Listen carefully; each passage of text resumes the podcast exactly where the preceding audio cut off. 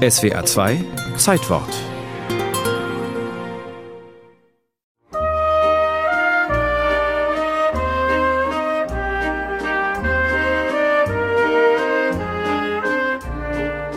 Schlösser, die im Monde liegen, hat Galileo Galilei sicherlich nicht gefunden, als er zum ersten Mal sein Teleskop von Padua aus auf den Mond richtete, dafür aber Berge, Krater, Täler und weite Ebenen.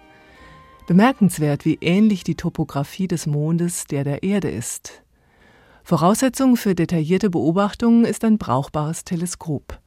Und wichtigster Bestandteil bei diesem Instrument sind die Glaslinsen und deren exakter Schliff eine Kunst, die ursprünglich in Venedig zu Hause war. Im Sommer 1609 macht Galilei zum ersten Mal Bekanntschaft mit den Occhialini, einem Instrument, mit dem man ferne Gegenstände vergrößern und ganz nah ans Auge des Betrachters heranholen kann. Paolo Sarpi, ein einflussreicher Politiker und Gelehrter, erzählt ihm davon. Schon vor einem halben Jahr hat er von dem neuartigen Seeglas erfahren. Galilei, der eine Schwäche für technische Neuerungen hat, will dieses Instrument unbedingt selbst besitzen. Als begabter Wissenschaftler kommt er schon bald hinter das Prinzip dieses Fernrohrs, das mit zwei Linsen arbeitet. Ich bereitete mir zuerst ein Bleirohr, an dessen Enden ich zwei Seegläser anbrachte. Beide auf der einen Seite eben und auf der anderen das eine konvex, das andere konkav. Dann legte ich das Auge an die konkave Seite und sah die Gegenstände ziemlich groß und nah.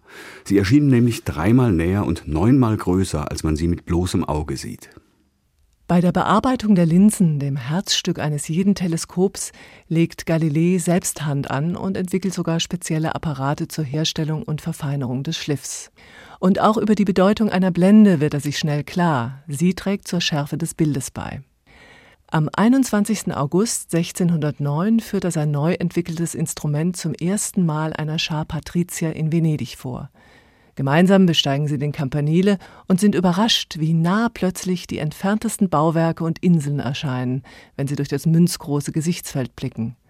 Senator Antonio Priuli schwärmt Wenn man das Rohr vor das eine Auge hielt und das andere schloss, sah jeder von uns deutlich bis Chioggia, Treviso und Cornigliano aber auch den Glockenturm sowie die Kuppeln und die Fassade der Kirche von Santa Giustina in Padua. Man konnte sogar diejenigen unterscheiden, die in der Kirche San Giacomo in Murano ein- und ausgingen und erkannte viele andere wirklich erstaunliche Einzelheiten in der Lagune und der Stadt. Zu diesem Zeitpunkt ahnt Galileo Galilei sicherlich noch nicht, dass das neue Instrument ihm die Geheimnisse des Weltalls offenbaren wird. Wann er genau das Teleskop zum ersten Mal in den Himmel richtet, ist nicht bekannt. Doch im Herbst 1609 ist es dann soweit. Einer jener explosiven Augenblicke der Menschheitsgeschichte, wie Stefan Zweig es einmal formuliert hat. Galilei sieht die Milchstraße als ein Band aus bis dahin größtenteils unbekannten Sternen und Nebeln. Nacht für Nacht entdeckt er neue Himmelskörper und er beobachtet am 30. November zum ersten Mal den Mond. Sofort beginnt er mit detaillierten Zeichnungen der Mondoberfläche, die er in seinem Siderius Nuntius, dem Sternenboten, veröffentlicht.